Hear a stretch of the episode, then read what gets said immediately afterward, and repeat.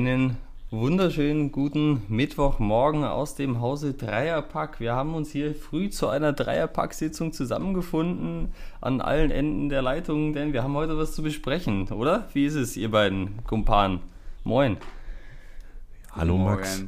Ja. ja, ich weiß nicht, äh, ich weiß nicht. Hat Flo hat, glaube ich, richtig Lust auf die heutige Folge, oder? Das ist eine Krisensitzung. So, Krisensitzung. Aber nicht bei uns Krisels. Keine Sorge an der Stelle. Darum, darum müsst ihr euch, äh, müsst ihr euch nicht sorgen. Das ist, vor ja? das ist vorbei nach letzter Stimmt. Woche, ne? Ja, wir sind wieder, wir sind wieder gut drauf. Wir sind wieder im Frieden, haben wir wieder zueinander gefunden. Aber das kann man natürlich nicht sagen von der deutschen Nationalmannschaft. Ja, es ist jetzt gute zehn Stunden her, dass äh, dieses historische Spiel zu Ende gegangen ist. 0 zu 6 für alle, die vielleicht seit ungefähr 24 Stunden schlafen und es nicht mitbekommen haben, äh, hat die deutsche Nationalmannschaft verloren gegen Spanien. Die höchste Niederlage seit März oder Mai, ich weiß es nicht mehr genau, 1931 gegen Österreich. Österreich. So. Und das Ganze ist ja, würde ich mal so sagen, äh, nur ein Symptom einer krankenden Nationalmannschaft. Was äh, denkt ihr nach dieser Schmach von Sevilla? Ja, ich jetzt äh, jemand, der das Spiel und ich habe mittlerweile herausgefunden, es waren drei andere, also insgesamt drei Spiele, ähm, keine Minute mitverfolgt hat, erzähl mir doch mal, ihr habt das beide sicherlich gestern geguckt, erzählt mir doch mal, was ist da gestern Abend vorgefallen? Tim, wie waren was, deine Eindrücke? Woran, woran lag es? Ja, ich muss auch sagen, ich habe das erste Mal seit langer Zeit wieder ein ähm, Spiel der Nationalmannschaft über die volle Zeit geschaut. Hat sich richtig gelohnt. Ja, auf jeden Fall. Ich muss auch sagen, also ich, ich hatte zu, bin zumindest mit dem Ziel da reingegangen, das mit voller Begeisterung 90 Minuten zu schauen, aber zwischendurch ja, war das Handy dann doch, glaube ich, ein bisschen interessanter ähm, als das, was man da gesehen hat.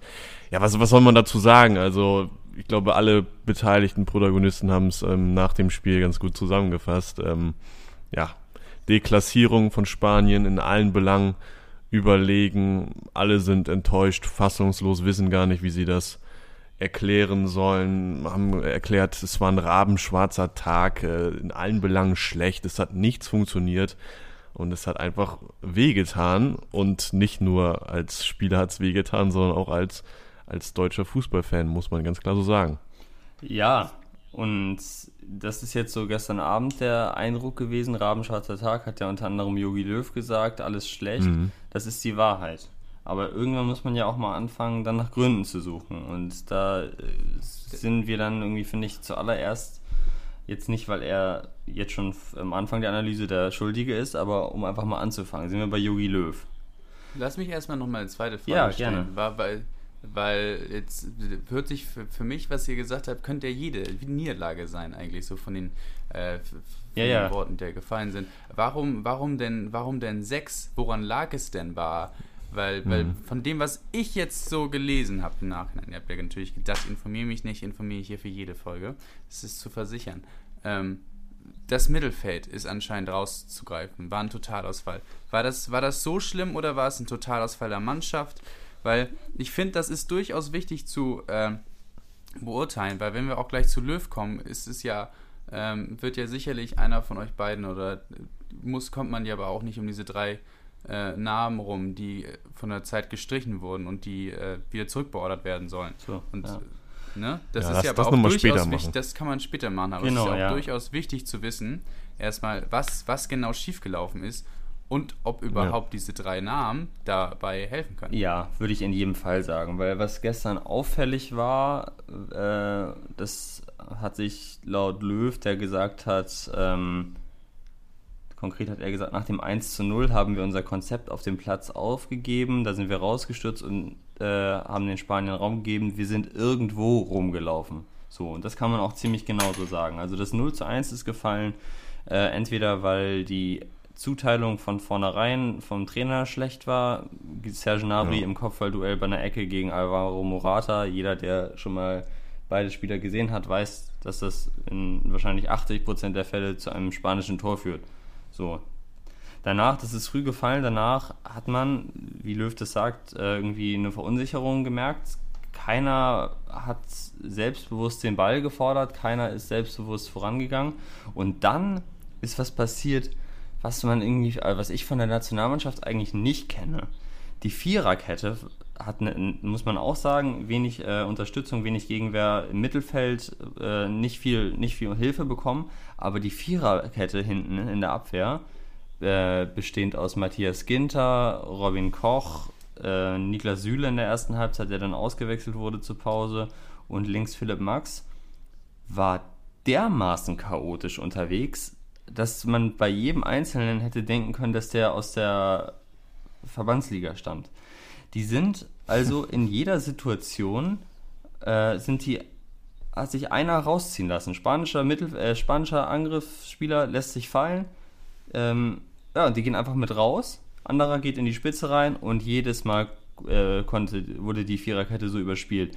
Das hat sich aber nicht nur über die erste Halbzeit, nicht nur nach dem Tor so dargestellt, sondern eben bis zuletzt, bis zur Schlussminute. Und da kommen wir dann auch gleich zum Trainer, äh, dass man da aus meiner Sicht eingreifen muss, weil das kannst du nicht, wenn du gegen so eine spielstarke Mannschaft äh, antrittst, das kannst du ja nicht so durchlaufen lassen, ohne da mal einzugreifen. Und um noch kurz was ja. zu ergänzen, äh, zur Taktik, zu dem, wie die Mannschaft eigentlich auftreten wollte. Übrigens zur Halbzeit 14 zu 1 Torschüsse für Spanien, also auch offensiv lief wenig zusammen. Äh, zur Taktik, äh, Toni Kroos hat nach dem Spiel gesagt, dass sie, ähm, ja. dass sie zuerst etwas abwartender sein wollten und hinten sicher stehen. So, Defensiv- und Mittelfeldpressing hat nicht funktioniert. Ne? Zur Pause 0 zu 3. Nach der Pause, das hat man auch gemerkt, haben sie dann versucht, Angriffspressing zu spielen, waren aber wieder so völlig chaotisch und völlig unabgestimmt, dass sie wieder einfach auseinandergespielt wurden. Und ja, da, das lasse ich jetzt erstmal so stehen. Tim, wie hast du es gesehen? Ja, ja, genau. Ich wollte auch noch mit in die äh, Analyse mit einsteigen. Genau das ist mir nämlich auch aufgefallen. Man kann sagen, wie Groß das auch äh, ganz gut zusammengefasst hat, es ist einfach beides schief gegangen. So, eigentlich hat ähm, haben die Spanier den Deutschen in der ersten Halbzeit ja das vorgemacht, ähm, wie gutes Pressing funktioniert. Also so aller aller Bayern-like irgendwie so ein bisschen haben die da vorne zugemacht und die Deutschen haben sich einlullen lassen. Die haben überhaupt kein, keine Mittel gefunden, sich rauszukombinieren. Und dann kamen die Ballverluste und dann ruckzuck waren dann auch schon die Gegentore eine logische Konsequenz. Und in der zweiten Halbzeit, wie du auch schon gesagt hattest, wurde versucht, das umzukehren, selber vorne drauf zu gehen. Aber im Gegensatz zur deutschen Mannschaft haben es die Spanier mit schnellen Pässen, mit schnellem Kurzballspiel, direkten Kurzballspiel vor allem geschafft, ja, sich, sich rauszukombinieren und dann ein, zwei Bälle in die Spitze, in den Lauf und dann nur noch querlegen und dann war das, äh, das Ding schon wieder drin. Also das war ja wirklich in allen Belangen, war das einfach eine Vorführung und ein Zeigen von, wie man es richtig wie man es richtig macht. So, ja, und das ist mir in ich, der. Ich will aber trotzdem, da, also ja, wir haben die Stärke der Spanier gesehen, aber wie kann das passieren, dass Deutschland so spielt? So, und äh, was ich auch auffällig fand, immer wieder wurde dann nach dem Spiel, also eigentlich von Neuer, der hat gesagt, die Körpersprache und Kommunikation war zu wenig. Ähm, hm. So, ich suche hier gerade mal Manuel Neuer. Der hat auch was dazu gesagt, finde ich jetzt in diesem Moment nicht. Bastian Schweinsteiger hat das dann auch such du mal sonst mehrfach weiter nach Neuer, dann sage ich mal kurz was zu, zu Körpersprache ja. und Kommunikation. Ja. Weil äh, das finde ich, weiß ich nicht, da steht Groß auf dem Platz. Groß hat, glaube ich, drei oder viermal die Champions League gewonnen. Ilkay mhm. Gündogan ist mehrfach deutscher, äh, englischer Meister geworden. Goretzka hat gerade das Triple gewonnen. Äh, Gnabry ebenso. Leroy Sané ist auch englischer Meister geworden. Süle ist Trippelsieger. Äh, Matthias Ginter hat gerade äh, in der Champions League Schachter Donetsk 6-0 vom Platz gehauen und äh, lange Zeit gegen Real Madrid ein 2-0 gemacht. Äh, Neuer ist zweifacher Trippelsieger. Wie kann das denn sein, dass es äh, solchen Leuten. Äh, das wollte ich, auch, wollte ich auch gerade sagen. Genau das ist nämlich auch der nächste Punkt. Ich habe hier noch Neuer gefunden, äh, der sagt, wir hätten mehr sprechen müssen, gerade nach dem ersten Tor. Es ist wichtig, dass man sich gegenseitig unterstützt. Das war zu wenig. So. Und was noch zu diesem Punkt, den du gerade nennst, Flo, passt, ist, dass Toni Kroos sagt, äh, durch den Rückstand wurden wir zu unruhig. Du, du sagst ja gerade, was da für erfahrene, was da für Weltklasse-Leute auf dem Platz stehen die werden doch nur unruhig mhm. nach einem 1-0 Rückstand gegen eine wirklich nicht brillant, aber gut besetzte spanische Mannschaft, wenn sie das Gefühl haben, dass sie keinen Plan haben. Ja, und woran liegt das? Ja. Das liegt dann aus meiner Sicht, und da kommen wir dann konsequenterweise zum Trainer und, und zur Taktik. Oder auch zur Einstellung. Also, also vieles, was dann am Ende, viele Fäden, die am Ende beim Trainer zusammenlaufen. Ja, das ist schon krass, dass da kein Leader auf dem Platz steht, dass man irgendwie schon vom Gefühl her nach im 1-0 ging es noch, aber spätestens nach dem 2-0 wurden da schon die Köpfe geschüttelt und ich glaube, Gnabry hat sogar nach dem Spiel gesagt, dass sie noch versucht haben, sich zu pushen irgendwie. Mhm. Aber ich weiß nicht, wo er das oder kann sein, dass er es so gesehen hat, aber von außen hat man es natürlich nicht so gesehen. Natürlich sind wir jetzt alle wieder Nationaltrainer in der ganzen Nation, also da wollte man, will man jetzt auch nicht vielleicht zu viel äh, hinein interpretieren, aber das ist natürlich Fakt, dass da kein Leader auf dem Platz war. Ähm, man würde sich vielleicht wünschen, dass es ein äh, Josua Kimmich ja. gemacht hätte, wäre er dabei gewesen. Dem hätte es man natürlich noch zutrauen können. Aber wir hatten da immer noch mit Neuer, mit Groß, wie auch schon gesagt wurde, Weltmeister auf dem Platz, Matthias Ginter auch. Also das kann nicht sein, dass da keiner ist, der da irgendwie der verlängerte Arm des Trainers ist und der dann nochmal bei einem Stand von 0 zu 2 versucht, etwas zu bewirken. Also natürlich am Ende 4-0, 5-0, da brichst du dann irgendwann auseinander, obwohl du da auch nicht, ähm, obwohl du da eigentlich auch irgendwie mit erhobenen Haupten zumindest noch rausgehen musst, aber wie gesagt, schon beim Stand von 2-0 keiner da, der da das Zepter übernimmt, das ist echt erschreckend. Ja. Ja, vor allem, weil, wie gesagt, wir haben gerade die Namen genannt. Jetzt äh, können wir ja, äh, also was, was sie alle gewonnen haben, was für eine Erfahrung die äh, ge gehabt haben oder haben. Jetzt kommen wir zu kein Leader auf dem Platz. Ne? Und da ist ja, wir wissen ja, wie die Diskussion ist. Kein Leader auf dem Platz, wir brauchen Hummels, Müller, Boateng zurück.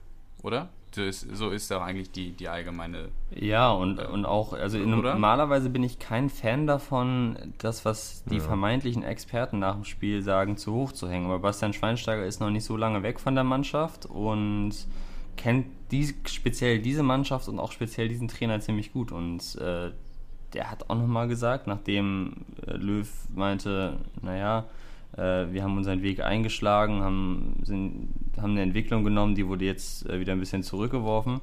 Aber wir, wir haben uns für einen anderen Weg entschieden und wollen den jungen Spielern vertrauen. So, da hat Bastian Schweinsteiger gesagt, man muss nicht alles umwerfen, aber man kann schon einiges hinterfragen. Und man muss was verändern, womit er ja nach diesem Spiel spätestens recht hat weil so darf man als deutsche Nationalmannschaft nicht auftreten. Der Bundestrainer und sein Team haben da ihre Meinung so, zu Boateng, Hummels und Müller. Ich sehe das anders. Ich denke, dass genau in solchen Spielen wichtig ist, dass man Spieler hat, die sprechen, die kommunizieren und die Qualität haben. So. Da, da möchte ich dir aber, äh, in, also ich finde es auch sinnvoll, sie zurückzuholen, aber in einem anderen Aspekt. Mhm.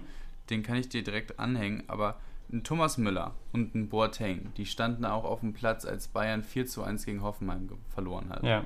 Kann man sagen, das lag an Müdigkeit und Doppelbelastung, aber die deutsche Nationalmannschaft ähm, hat jetzt auch, äh, wie gesagt, drei Spiele innerhalb einer Woche, die kommen auch alle gerade noch, noch aus diesem äh, Vereinsbetrieb raus. So, Mats Hummels stand bei diesem, ja, ne, wir haben uns auch darüber ein bisschen aufgeregt oder ja, dran aufgerieben an diesem Spiel gegen Lazio Rom auf dem Platz, wo überhaupt nichts ging. Mhm. Mats Hummels ist sowieso allgemein Teil dieser Dortmund-Mannschaft, der wir das gerne mal unterstellen, dass da der allerletzte Biss fehlt. Mhm. Ähm, ich weiß jetzt nicht, ob, ob man für den Leader-Aspekt da genau auf diese Leute vertrauen kann und ob man denen da auch nicht zu viel zumutet. Weil, ne, wie gesagt, die waren auch schon Teil von diesen Mannschaften, die dann untergegangen sind. Auch schon die Saison, wo man auch dieses ja, nach dem Rückstand oder nach einer gewissen Belastung, dass da einfach die Kraft fehlt, äh, das Ruder rumzureißen, fehlt. Wo ich es aber sinnvoll finde, sie zurückzuholen, mit welchem Argument, ist, dass du, wenn du Müller und Boateng zurückholst, einfach diese Bayern-Achse hast. Mhm. Und wenn du guckst, dass die Bayern-Mannschaft, was haben sie nicht nur das Triple, sondern das Quadruple oder so gewonnen? Also alles, ja. was geht, abgeräumt. Warum stellst du denn nicht einfach die ganzen Bayern-Spieler. Du hast außen Sané Gnabry, in der Mitte Kimmich und Goretzka. Dann, und dann, man packst du Süle Boateng hinten rein, dahinter Neuer, von mir mhm. aus noch davor Müller. Und dann musst du ein paar Positionen, wie bei der 2014er WM, ein bisschen bestücken. Und wenn wir mal gucken, 2013 Bayern wird Trippelsieger. Ja, du hast diese, ne, die Famosen, die da alle aufspielen. Dann gehen sie rein, gewinnen 2014 die Weltmeisterschaft. Bestimmt aber auch nicht nur, weil Jogi Löw sie so grandios eingestellt hat, sondern weil durchaus das einfach eine, eine, eine, die wussten, wie sie zusammenarbeiten sollen, weil sie auch teilweise einfach die Taktik von Bayern mit übernommen ja. haben. Und wenn du dann ja. guckst, finde ich, liegt der Masterplan für das Erfolgsrezept der deutschen Nationalmannschaft kann man so blöd sein, liegt einfach beim FC Bayern in der Schublade. Bayern ist das Nonplusultra gerade, spielt wunderbaren Pressingfußball, wunderbaren Offensivfußball. Nimm einfach die gleiche Taktik, nimm die Stützen von Bayern, pack sie da rein, die wissen, wie sie das zu spielen haben. Kimmich ist gerade nicht da. Okay, dann packst du Leon mal zur Seite und sagst, Leon, Mensch, ne, deine Zeit ist jetzt gekommen, füll die Rolle aus und bestückst die fehlenden Positionen auf Außen. Vorne hast du Harvard äh, und Werner, ne, das passt alles. Die schlechtesten Außenverteidiger hast du auch nicht. Also ich finde, die Lösung ist eigentlich in dem Sinne da. Ja, und auch gerade dazu, das, was dazu auch passt, äh, Löw hat auch nach dem Spiel äh, fehlende Konstanz beklagt, äh, gesagt, dass es in dieser diesem Länderspiel ja jetzt schwierig war, weil es unterschiedliche Mannschaften und Formationen gab. Ja, aber das ist auch mit seiner Verantwortung, weil er auch in diesem Jahr wieder freudig Debütanten aufgerufen hat. Das war in gewissen Teilen dadurch bedingt, dass die äh, Belastung für die international ähm, spielenden Akteure reduziert werden sollte, aber auch nicht in dem Ausmaß nötig. So, da hat er wieder Leute eingeladen und Formationen gewechselt, Aufstellung gewechselt, wie es einfach nicht nötig gewesen wäre. Und du hast jetzt einfach nicht so viel äh, Länderspiele, um dich auf die EM vorzubereiten. Ja, dann genau, machst dir gar nicht unnötig schwierig, sondern greif zur naheliegenden Lösung, wie du schon sagst, Flo. Ja, und jetzt nochmal um das Thema ähm, um Müller-Boateng dann auch nochmal abzurunden. Also ich sehe das ähnlich wie ihr. Natürlich wären sie sportlich und kommunikativ ein erheblicher, würde, würden zu einem erheblichen Fortschritt führen. Das ist ja, das ist ja ganz klar. Und wie Flo auch sagte, gerade dieses Pressing mit einem Kommandogeber Müller und Kimmich hinten dran, das würde, damit würde man mal zeigen, wie das wirklich funktioniert. Das hat ja gestern gar nicht funktioniert. Das Problem ist ja nun leider aber, dass ähm, Bierhoff gestern nach dem Spiel ähm, Löw ganz klar das Vertrauen ausgesprochen hat. Also, dass ähm, ja, auch dieses, dieses Spiel daran nichts ändert wird, dass der Weg bis zur EM gemeinsam gegangen wird. Und ich bin der Meinung, solange aber ähm, Löw das Zepter in der Hand hat, ähm, da, da wird es nicht das Comeback von den dreien geben. Das, das ist meine ganz klare Meinung. Und weil eben Bierhoff ähm, ihm das Vertrauen ausgesprochen hat, so wird es zumindest bis zur ähm, ja, EM da kein Comeback geben, weil Löw dann eben der Meinung ist, und das ist vielleicht auch gar nicht so schlecht prinzipiell das Argument, weil es eben sein Weg war, den jungen Spielern ja den Raum zur Entwicklung zu geben. Und wenn er jetzt sagt, er rudert zurück, er holt jetzt die drei zurück, dann widerspricht das ja seinem Plan und es erniedrigt dann auch die Spieler, denen gesagt wurde, ja, du hast jetzt diese Perspektive, ich traue dir das zu, wir sind jetzt neue oder wir brauchen neue Führungsspieler und du bist derjenige. Und wenn jetzt er die drei, ja, lass mich doch kurz ausreden. Wenn er, wenn er die drei jetzt aber zurückholt, dann werden die natürlich, ja, dann sind sie vielleicht irgendwie in ihrem, in ihrem Stolz angegriffen. Aber, das ist ganz klar, im Sinne der deutschen Nationalmannschaft musst du es eigentlich machen. Und da ist dann die Frage, wenn, wenn du es machst, weil ich nicht glaube, dass man es mit Löw macht, macht, wechselt man jetzt noch den Trainer, das wird man aber nicht machen und deshalb glaube ich, wie gesagt, als Konsequenz wird man die drei Leute nicht zurückholen.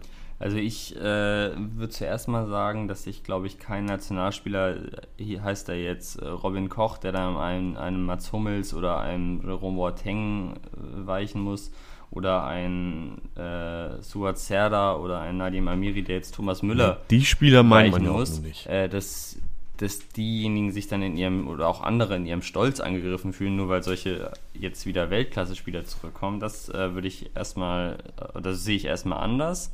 Ähm, was ich, das ist ja aber eine ganz andere Kategorie Spieler. Wen meinst du ich denn? muss aber auch sagen, es gab ja aber auch durch die, ähm, durch diese ganze, ja, wie, wen meinst du denn? Durch diese ganze äh, Verletzung und Belastung und dann man der eine nicht und dann andere nicht, finde ich, hat man aber auch gar keinen richtigen Plan wem Löw jetzt eigentlich diese Rolle zuspricht. Weil hat das öffentlich wirklich getan?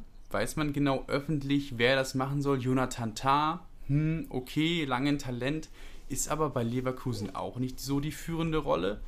Matthias Ginder kann ich verstehen, spielt bei Gladbach gut, ähm, ist jetzt aber auf der Rechtsverteidigerposition, nicht auf seiner Stammposition. Robin Koch, okay, aber Amiri, Serda, Koch anstelle von.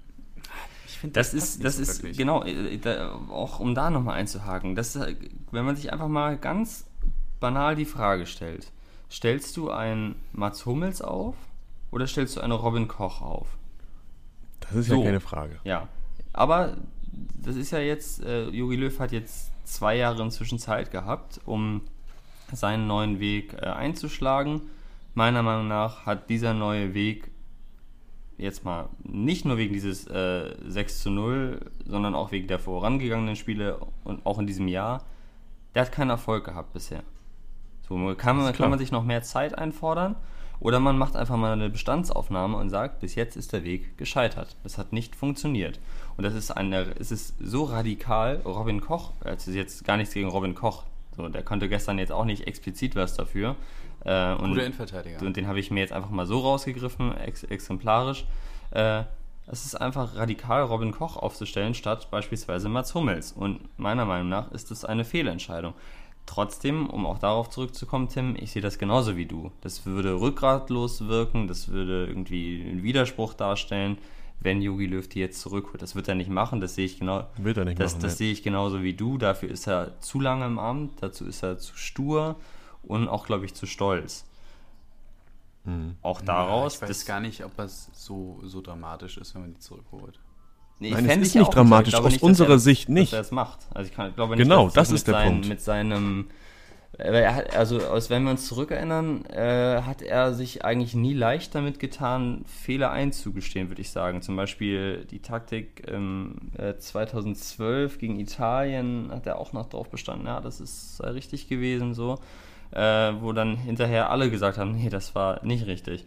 So, und ja. ich glaube nicht, dass, also ja, ich bin, äh, ich befürchte, dass er nicht sich diesen Fehler eingestehen kann und sagen kann, okay, also Fehler aus meiner Sicht, okay, das äh, hat jetzt so einfach bisher nicht funktioniert. Wir können, es, ja. Kann, es kann ja auch einen Kompromissweg geben. Du holst sie zurück und jetzt aber versuchst trotzdem äh, die, die jungen Spieler weiter zu fördern. Also gibst den Alten zum Beispiel an die Hand. Du, ich merke, ihr seid jetzt einfach noch besser. Ihr seid schlicht und ergreifend besser.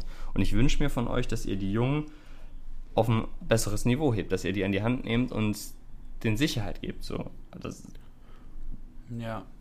Was ich, ich glaube, ich bin eigentlich fest davon überzeugt, dass du auch mit dem Spielermaterial, das du jetzt hast, auch an diesen Jungen, ähm, dass ich bin immer noch also der Meinung, dass ein Amiri und ein Neuhaus und auch was da aus U21 hochkommt oder eigentlich noch U21 spielen könnte, dass ein Niklas Stark äh, oder auch jemand, der noch gar nicht nominiert wurde, ein Turo Nariga, dass die durchaus, wenn die noch ein oder zwei Schritte machen, ähm, an ein gewisses Niveau, das, das äh, an der, einer Führungsrolle in der Nationalmannschaft würdig ist, rankommen können. 100 Prozent.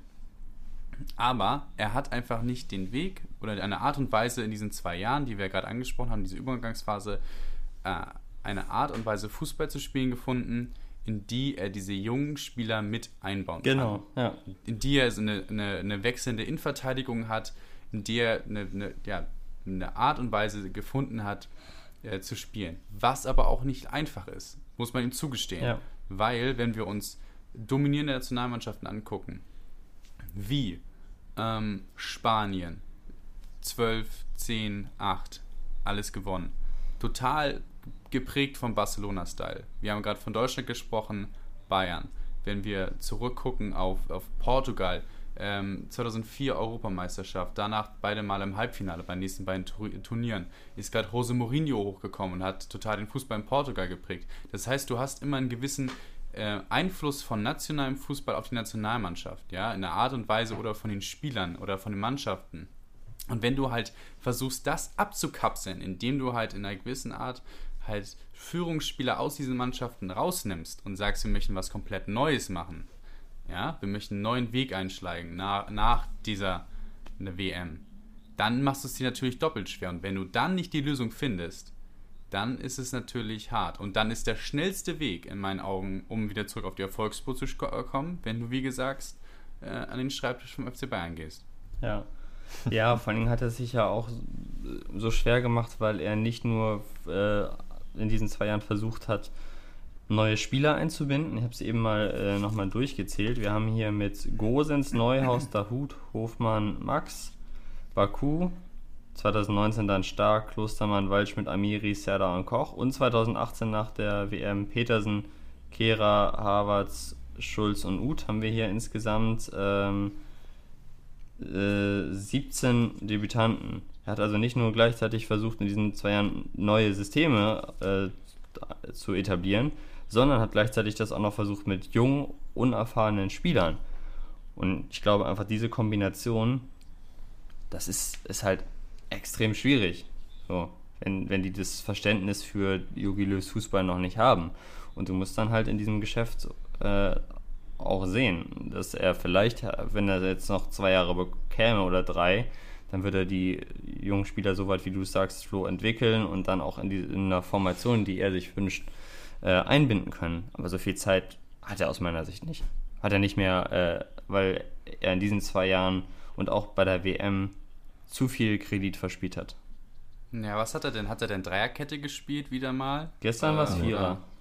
Vierer, aber vorher Dreierkette, oder? Ja. Ja. Und damit eine Doppelsechs? Ja. Oder, oder, oder gestern oder meinst du oder? Ge gestern. Achso, ja, gestern, ich, gestern war eigentlich ne, wir, wir klassisches haben jetzt drüber gesprochen, ähm, 4-3-3. Leute ranzuführen und von denen, die du genannt hast, sind ja auch ganz viele aus der U21 Deutschlands. Und die U21 aus Deutschland ist wirklich sehr, sehr gut. Ne? Das kann man mal sagen. Stefan Kunz macht da einen sehr, sehr guten Job. So, die sind vorher U21 EM ins Finale gegen Spanien verloren. Äh, ist keine Schande, vorher das Ding gewonnen. Und auch jetzt, aber was mir jetzt aufgefallen ist, die spielen ja aber auch eigentlich eine 4-2-3-1. So, das ist ja aber auch nicht so ganz das gleiche wie, wie Jogi Löw. Vielleicht ist da auch so ein bisschen, ne, ich will jetzt den, die haben bestimmt eine sicherlich gute Absprache, aber das ist ja auch so eine, eine kleine Indifferenz, dass wenn du anfängst, so hin und her zu tauschen, vielleicht dadurch äh, verursacht, dass du äh, ne, Verletzungsausfälle hast und Corona und so. Ähm, wenn du aber da fängst auszutauschen, müsstest du ja eigentlich theoretisch auch relativ äh, eine gleiche Spielidee verfolgen. Und das ist äh, scheint ja auch nicht so ganz mhm. der Fall zu sein. Ja, weil da, weil da wahrscheinlich dann einfach äh, in, bei Deutschland der klassische Zehner eigentlich momentan fehlt. Na klar, man hat Kai Havertz noch in der Hinterhand, der natürlich aber ja noch ein Tick jünger ist und sich auch noch weiterentwickeln muss. Und da hast du eigentlich mit ja drei, vier sehr, sehr gute Achter mit Kimmich, Goretzka, Gündogan und Kroos. Und da ist dann die Lücke, der Zehner spielen könnte, ist natürlich Thomas Müller. Also von ja, daher könnte Marco man. Reus, aber Marco Reus ist ja auch ja, verletzt. Ja, das stimmt, das stimmt. Also da sehe ich dann eben die Lücke oder das würde es aus meiner ja. Sicht verhindern, auch 4-2-3-1 zu spielen. Oder Jule Draxler. nee, komm. Ja, jedenfalls ähm, ist jetzt für mich so nach dem gestrigen Spiel also da ist deutlich geworden, weil das eben, also einerseits fußballerisch in allen Belangen Deutschland unterlegen ist, wie wir jetzt äh, hinreichend thematisiert haben, aber auch wie Jogi Löw während des Spiels, wie immer relativ regungslos, mhm. aber auch danach aufgetreten ist. Das war für mich so das Signal, okay, es muss jetzt was passieren von mir aus. Weil ob du nun äh, die EM in der Gruppenphase verhaust mit Löw, oder da jetzt schon wirklich einem neuen Trainer die Chance gibst, seine Idee umzusetzen, das ist dann aus meiner Sicht auch nicht mehr entscheidend. Deswegen, also was auch gestern noch so bezeichnend war, fand ich, also am Anfang des Interviews hat Löw also ganz eindeutig Klartext gesprochen, hat gesagt, es war ein rabenschwarzer Tag von uns, hat nichts funktioniert, da kann man niemanden ausnehmen.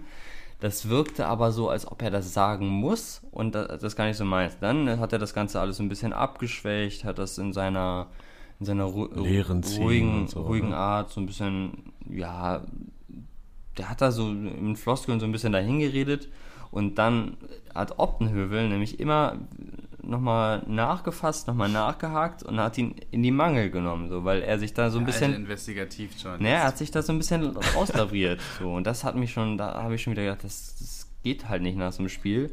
Und gefühlt, um einfach dieses Interview jetzt zu beenden und um nochmal irgendwie sozusagen an, dem, an seinem Bild nach diesem Spiel zu arbeiten, hat er dann nochmal so, nachdem er vorher seicht war, so knallhart nochmal so ein paar Sätze raus, äh, rausgehauen, wo ich auch so dachte, das wirkt gerade nicht authentisch. So, da sagt er dann plötzlich nochmal, es war alles schlecht, wenn ich das so sage, dann meine ich das auch so, in jeglicher Beziehung war heute alles schlecht. Punkt.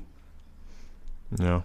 Wenn wir jetzt mal irgendwie jetzt kurz dann den Blick nach vorne zu werfen, also wir lassen jetzt mal hier die, die Nations League vielleicht hinter uns. Ähm, die Bilanz der Spiele war übrigens gar nicht so schlecht, glaube ich. Hat äh, Olli Bier auch nochmal vorgerechnet mit neun Siegen, fünf Remis, eine Niederlage. Jetzt kam noch eine Niederlage hinzu natürlich. Ähm, seit dem Umbruch, aber natürlich ist die Niederlage jetzt gestern nicht weg dis, äh, zu diskutieren. Musste außerdem auch sehen, ja. welche, was das für Spiele waren, ne? Genau, genau. Sowieso 13 Gegentore in sechs Spielen waren es, glaube ich. Also da, das, das lassen man, das lässt du man jetzt mal hinter sich. Spanien genauso viele Tore gefangen wie in der gesamten WM 2014. ja, ja guck mal, die Spiele waren gegen Nordirland, gegen Belarus, gegen Estland, dann ein Testspiel gegen Argentinien, wieder Nordirland, Niederlande. Ja. Dann hast du die Schweiz, die Ukraine, Tschechien. So, das ist jetzt, ja, naja. Und jetzt aber, jetzt mit, mit, mit Blick nach vorne. Also hast du auch schon eben gesagt, das war ein bisschen sehr schwammig, was Yogi Löw dann ähm, gesagt hat. Wir müssen unsere Lehren daraus ziehen. Ja, das ist, das ist ja klar. Wir müssen das alles analysieren. Das hat Olli Bierhoff dann auch nochmal gesagt. Aber die konkrete Frage, so, wer ist jetzt in den nächsten Monaten, die Nationalmannschaft kommt nur noch einmal zusammen, wer ist da in der Pflicht? Ist es der Trainer, der nochmal irgendwie sich komplett überdenken muss, was geschehen muss, ähm, vielleicht neue Spieler dazuholen, andere weggeben, Systemänderung oder was weiß ich? Müssen es die Spieler sein, die wir auch gesagt haben gestern, auch kommunikativ ganz schwach waren, da gab es keinen, der vorangeht, muss sich da auch der eine oder andere hintere fragen oder ist es die sportliche Führung um Olli Bierhoff, die ähm, sagen muss, ja, vielleicht war es das mit dem Trainer, auch wenn er es nicht sagen wird, aber ihr wisst, was ich meine. Also wer, wer glaubt ihr, wer muss da jetzt irgendwie oder wer ist da in der Pflicht, wer muss Verantwortung übernehmen in den nächsten Monaten vor der WM? Äh, EM, sorry.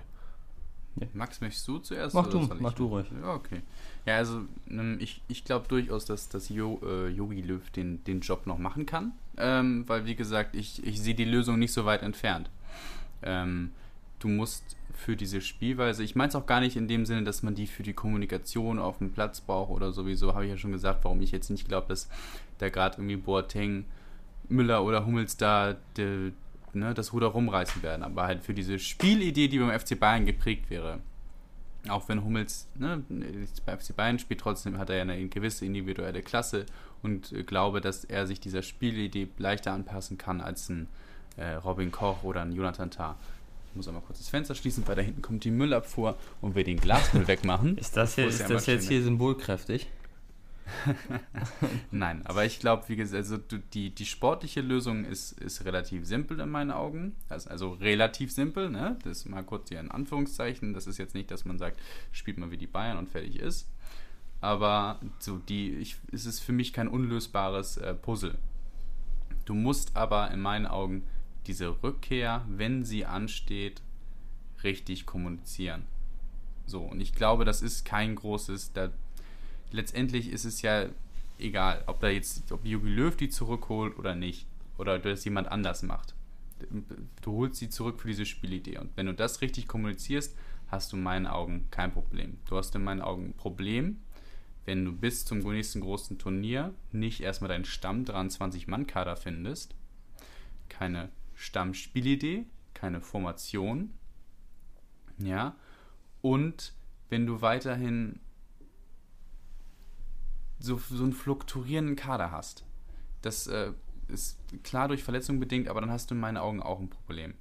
Weil dann findet sich halt auch nichts. Ich meine, Jogi Löw kann uns auch überraschen und sagen, oh Mensch, auf einmal beim nächsten großen Turnier kann, kann die DFB 11 drei verschiedene Formationen spielen, alle auswendig, aber das wird uns, glaube ich, alle sehr überraschen. Deswegen glaube ich, ist die Lösung relativ einfach. Dafür müssen aber ein paar leitende Personen über ihren Schatten springen und das Ganze gut kommunizieren. Und ob das dann äh, der Fall sein wird, haben wir ja schon gesagt, ist nicht so wahrscheinlich.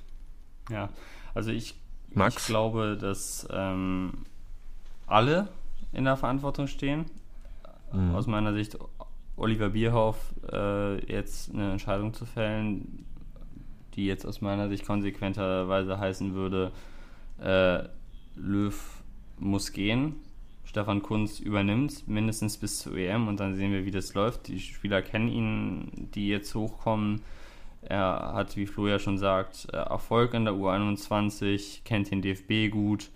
Ähm, so, das wäre aus meiner Sicht die Verantwortung, die Oliver Bierhoff jetzt übernehmen muss. Was aber nicht passieren wird, wahrscheinlich. Nee, ich sage nur, dass ich das. Äh, genau. Das ja. ist aus meiner Horst Sicht. Rubesch können sie nicht mehr holen. Der ist jetzt beim HSV, ja. Ja, dann, äh, wenn, wenn das eben nicht passiert, Yogi Löw in der Pflicht, finde ich Flo's äh, Vorschlag sehr gut, äh, eben die Bayern-Spielidee als naheliegende umzusetzen. Und um es jetzt recht kurz zu halten, die Spieler, weil die sind ja, wie wir gestern gesehen haben, oder anders gesagt, da waren gestern so nominell gute Spieler auf dem Platz, die es viel besser können. Und ich kann mir vorstellen, dass ihnen der Plan gefehlt hat, den der, ihnen der Trainer eben nicht gegeben hat und dass ihnen auch vielleicht die Motivation fehlt, unter diesem Trainer noch zu arbeiten. Aber trotzdem muss jeder einzelne dieser Spieler Ja. also 100% anders auftreten. So, das, Ja, das sind aus, aus meiner Sicht die Dinge, die jetzt vonnöten sind. Ja. Kann man so sagen. Kroos Ne? muss 6-0 oder gegen die verlieren. Kein Trippelsieger muss sich das 6-0 abfertigen lassen. Ja. Ich glaube, das ist auch noch ganz wichtig. Tim? Man kann, man kann sagen, ähm, ja, ich sehe das absolut genauso. Ähm, auf jeden Fall, da sind alle in, in der Verantwortung. Man kann ja sagen, jetzt halt nicht, Yogi, komm, du hast jetzt hier nochmal zwei Optionen. Erstens, jetzt oder nie, Yogi, ähm, ruf uns nochmal an. Haben wir, glaube ich, vor ein paar Wochen schon mal den Tipp gegeben. Wir haben hier noch ein paar Tipps für dich oder hör dir den, die Folge an. Oder man aber mit Grüße an äh, einen Kollegen von mir, man, man könnte auch einfach Bernd Hollerbach zurückholen. Ähm, beim DFB installieren, der wird den Bock umstoßen. Um es jetzt mal mit äh, zu zitieren. Das hat er nämlich beim HSV auch gerne gesagt. Wie wär's sonst noch mit Felix Magath? Der kommt in, Ja. der kommt in weißen Schuhen, weißem Hut, weißem Anzug, weißem Hemd und weißer Krawatte. Und braun gebrannter Haut.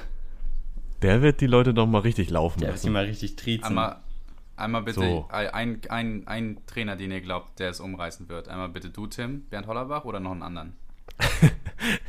Boah, also außer Bernd Hollerbach fällt mir nicht viel ein. Was mit Gießstuhl?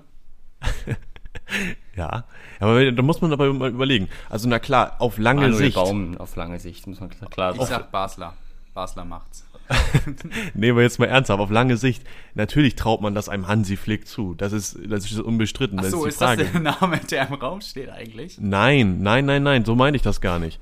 Das, ich wollte das gerade genauso ähm, erläutern oder erklären, dass er auf lange Sicht eine Option ist, wie je nachdem, wie lange er bei den Bayern bleibt. Genauso wie auf lange Sicht irgendwann mal Jürgen Klopp eine Option sein könnte, allein von seiner ganzen ähm, Aura und wie er die Leute mitzieht. Das ist ganz klar. Aber weil sie eben natürlich im Moment alles andere als verfügbar sind. Und da fehlt es irgendwie an einem, ja, an einer Alternative, ähm, was jetzt Trainer angeht, die vielleicht schon etwas größeren Namen haben, als Ja. ein Stefan Kunzes hat. Naja, ich, glaub, würde ganz einfach auch. ist es Tuchel, ne? Ja, ja auch aber da muss man, äh, glaube ich, auch sagen, dass Tuchel, ähm, also natürlich fußballerisch und taktisch gut, aber ich glaube, der hat auch Schwierigkeiten, was die Popularität in der deutschen Bevölkerung angeht. Also ich glaube nicht, dass der einen großen Vertrauensvorschuss haben wird, weil ihn. Könnte alles auf Französisch sagen. Ja, weil ihn, glaube ich, nicht so viele sympathisch sind. Echt, ganz im Ernst, ne? Natürlich erfahren vom Big, Big City Club. Ja, mein- war ja auch nur mein so, Tipp, welcher deutsche also Top-Trainer ich würde einfach, ich würde einfach sagen Jürgen Klinsmann, oder? da kann er auch seine Adidas äh, Handyhülle zeigen, dann ist doch alles gut. Im DFB ist das okay. Facebook Live geht wieder. Ja. Wir sind bald wieder bei Otto Rehagel. Gut. Ich Oder- glaube, äh, wir haben einen Rund Rundumschlag hier hingelegt, haben die deutsche Nationalmannschaft zerpflückt und auch gelöst, wieder, oder? wir haben sie zerpflückt und dann auch wieder mit allen noch funktionierenden Teilen wieder zusammengeklebt. Also wenn das nach der heutigen Folge und unseren Ratschlägen nicht besser wird, dann würde ich, sagen, schaffen wir die Nationalmannschaft ab. Ähm, weil wir haben hier so gute äh, Vorschläge geleistet und geliefert. Also Wir Jetzt schicken- oder nie, Yogi. mehr geht kaum. Oder? Ich würde sagen, wir schicken das Ganze auch nochmal Mats, wir nennen, ne? Mats Hummels, Jerome Boateng und äh, Thomas Müller zu Ja. per USB-Stick, damit Per sie Memo. sich das mal anhören können, damit sie auch das gut argumentieren können, warum sie zurückgeholt werden müssen. Und sonst ist das eigentlich das Ding gelöst, oder? Ja, und Mats Hummels kann auch natürlich gerne Gast in unserem Podcast sein. Wir sind auch gerne bei ihm im Podcast zu Gast. Also Mats, wenn du das hörst, dann äh, fühl dich eingeladen. Kontaktiere uns gerne über Instagram. Ne? Schön. Ja, übrigens jetzt hier nochmal eben Entschuldigung an alle Hörer. Also wir werden heute keine anderen Themen behandeln. Es gibt auch heute kein Quiz. Ja, leider. Wir müssen jetzt mal. Unsere Zeit ist natürlich auch begrenzt. Manchmal leider. Ähm, und es gab auch in der letzten Woche irgendwie nicht so viel, was äh, im europäischen, deutschen Fußball geschehen ist. Deshalb mussten wir heute einmal unseren Frust loswerden über die Nationalelf. Und dann in nächster Woche geht es natürlich wie gewohnt wie gewohnt weiter. Dann sprechen wir über These das Drei-Tore-Debüt von Yusufa Mukoko in der Bundesliga. So. Also wirklich, da, also wenn wir jetzt hier nochmal am Schluss jemanden grüßen, dann wirklich ihn, der, also der sich schon irgendwie so richtig abgeklärt geäußert hat. Das, das macht richtig, das macht richtig Spaß, ne? Also der hört, der liest in den Medien, aber er, er ver, ver, verfolgt, ver, verfolgt seinen Weg und ähm, ja, der lässt sich da nicht beirren Macht sich keinen Druck. Also ich ihn, Liebe Grüße. Ich mache ihm schon Yusufa. ein bisschen Druck, weil ich habe ihn nämlich bei Kickbase gekauft und Yusufa, du musst liefern. Du kannst ihn schon bei Kickbase kaufen? Klar. Absolut zu wenig in dieser App. Ich finde, wir führen das jetzt ein, dass wir immer am Ende der Folge jemand einmal grüßen. Tim grüßt Mukoko. Max, ja. wen grüßt du? Die Haho Hey, äh, Jürgen. Haho Hey, euer Jürgen. Ja, und, und Flo, du? Oh, ich glaube, ich grüße ich grüß Joe Gomez. Der hat sich jetzt. Oh. Der, der, der, hat richtig gut gespielt, jetzt bei England verletzt. Joe, um, ähm, if you hear this, good recovery. ja. Liebe Grüße, alles Gute. Ja. Alles klar. So, dann, ne? Bis, Schule Tiki Taka. Bis, bis zur nächsten Woche und äh, habt noch eine gute Zeit. Gut Kick. Auf Wiederschauen.